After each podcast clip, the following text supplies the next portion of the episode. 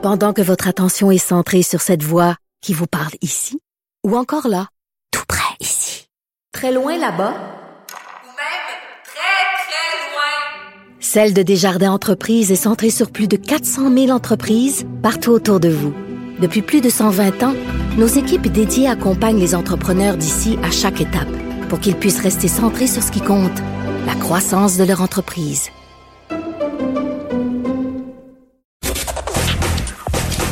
Gilles Proulx. Le où, quand, comment, qui, pourquoi ne s'applique pas sa ricanade?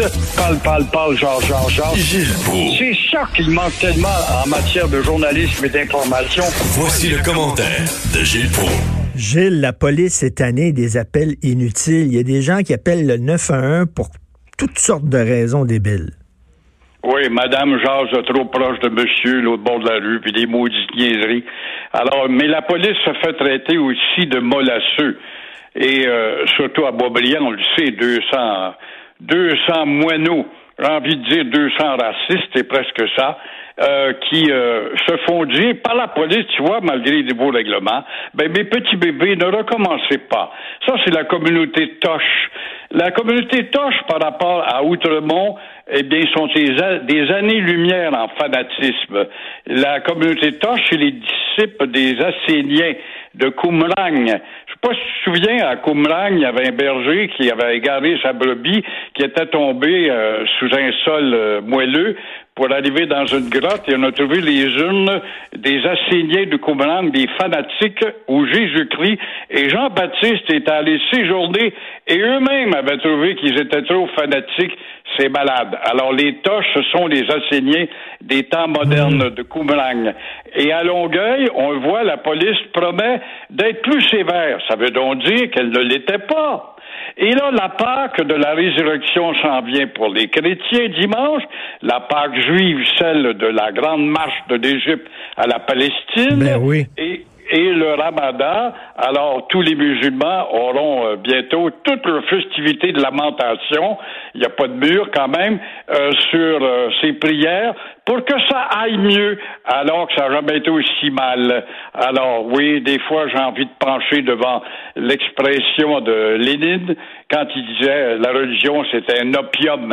Mais Napoléon disait par ailleurs toute nation se doit d'avoir une religion, sinon elle se comporte comme un bateau sans gouvernail. Ben oui, mais Alors- bon, et, et la religion comme réconfort, bon, je peux comprendre, mais quand la religion euh, te fait, euh, te fait, euh, t'amène à ne pas respecter des règles de sécurité élémentaire, là, j'ai un problème.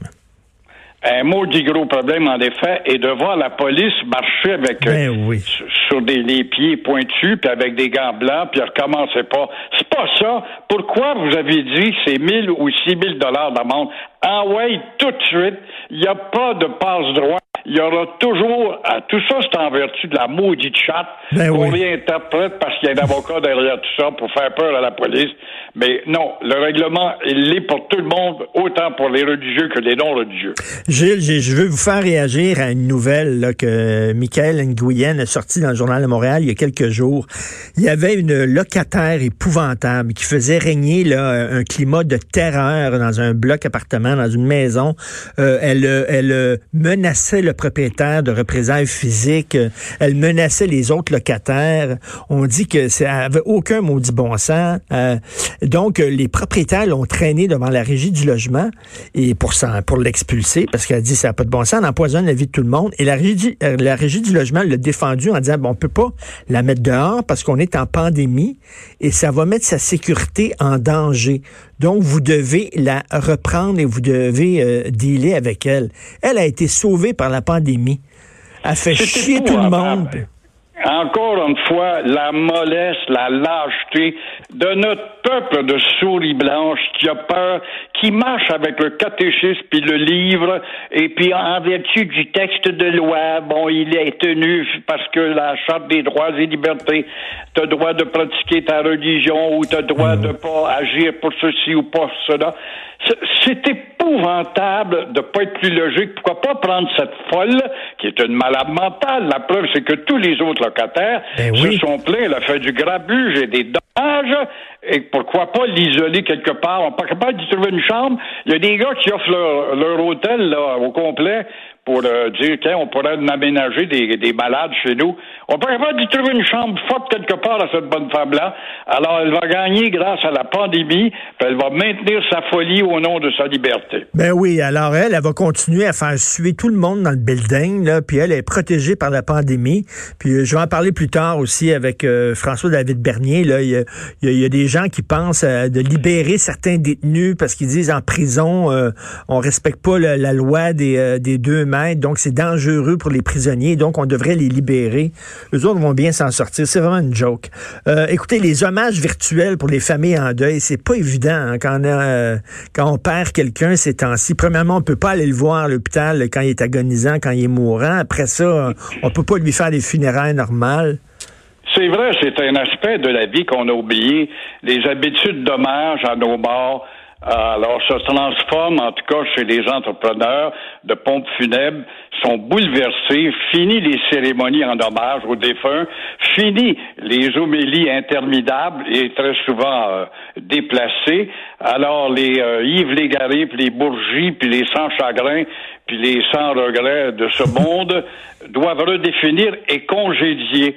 Alors, avec le règlement de pas plus de dix personnes dans la salle ou de la chapelle attenante, les euh, proches annulent les derniers hommages et euh, adoptent donc directement l'incinération, parce que quand tu peux garder un mort plus de 30 jours, c'est pas mal rare chez un entrepreneur de pompe ben On n'est pas quand même, euh, euh, je sais pas, dans un grand hôpital ou ailleurs, ou au cimetière de Côte-des-Neiges. Alors, ce qui, en bout de ligne, on congédie du monde au sein des entreprises puisque les coûts euh, se trouvent abaissés quand même pour la personne affligée qui a perdu sa blonde, sa femme ou sa blonde ou son mari. Mais euh, très souvent, euh, le gars ou la femme aurait aimé pour son mari avoir un, hommage plus spectaculaire. Ben oui, mais ça me semble que ça doit être difficile de faire le deuil de quelqu'un quand il n'y a pas un rituel. On a besoin de rituels dans la vie pour marquer des étapes importantes d'une vie. Que ce soit, je dis pas nécessairement des rituels religieux, ça peut être des rituels laïques, mais on a besoin de rituels. Mais là, de pas pouvoir se rassembler, célébrer la mémoire de quelqu'un, ça doit rendre le deuil plus difficile. Très vrai, parce que la mort est l'occasion de ressortir très souvent les qualités qu'on a négligées. Eh on ne voit jamais ceux qui sont près de nous quant à leurs qualités, on voit que leurs défauts. On voit quand il fait mal, mais on voit pas quand il fait bien. Alors la mort nous ramène dans tréfonds de notre conscience pour sortir, après tout, les valeurs qu'avait cette personne. Et c'est, c'est, d'une importance, il pas de doute, mais euh, c'est pas le cas. Et vous voulez parler aussi de New York, qui est rendu l'épicentre. Justement, les morgues débordent. On songe peut-être à enterrer certains, certains morts dans certains parcs publics. Mais en tout cas, bref, ils sont pas sortis du bois à New York. C'est incroyable. Et Québec nous dit d'être euh, patient encore dix jours. Euh, moi, je sais pas, je pense que c'est peut-être euh, suroptimiste. Il suffit euh, qu'on affirme encore dix jours pour accélérer le relâchement. On est fort là-dedans, on est tanné, puis le soleil sort, puis on, bon, on va avoir notre plaisir. Alors, comment peut-on dire dans dix jours quand les puissantes mondiales et maintenant nos portes, avec ça 400 000 de Montréal, là, New York, qui est justement le centre de la pandémie mondiale, ils ont quoi? Ils ont, sont rendus à peu près à 200 000 cas.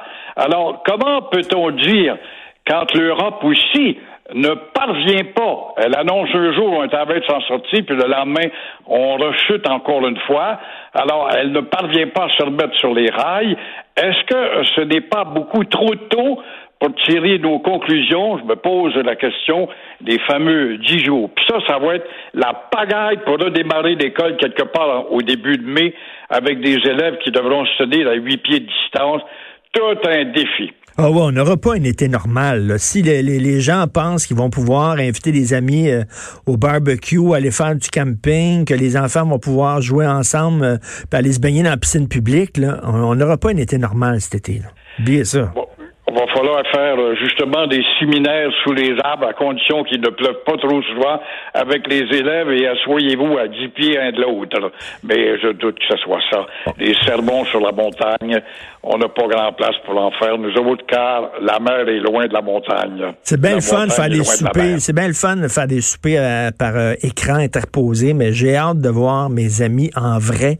Mais c'est pas demain la veille, malheureusement. Merci beaucoup, Gilles. Merci. Passez un excellent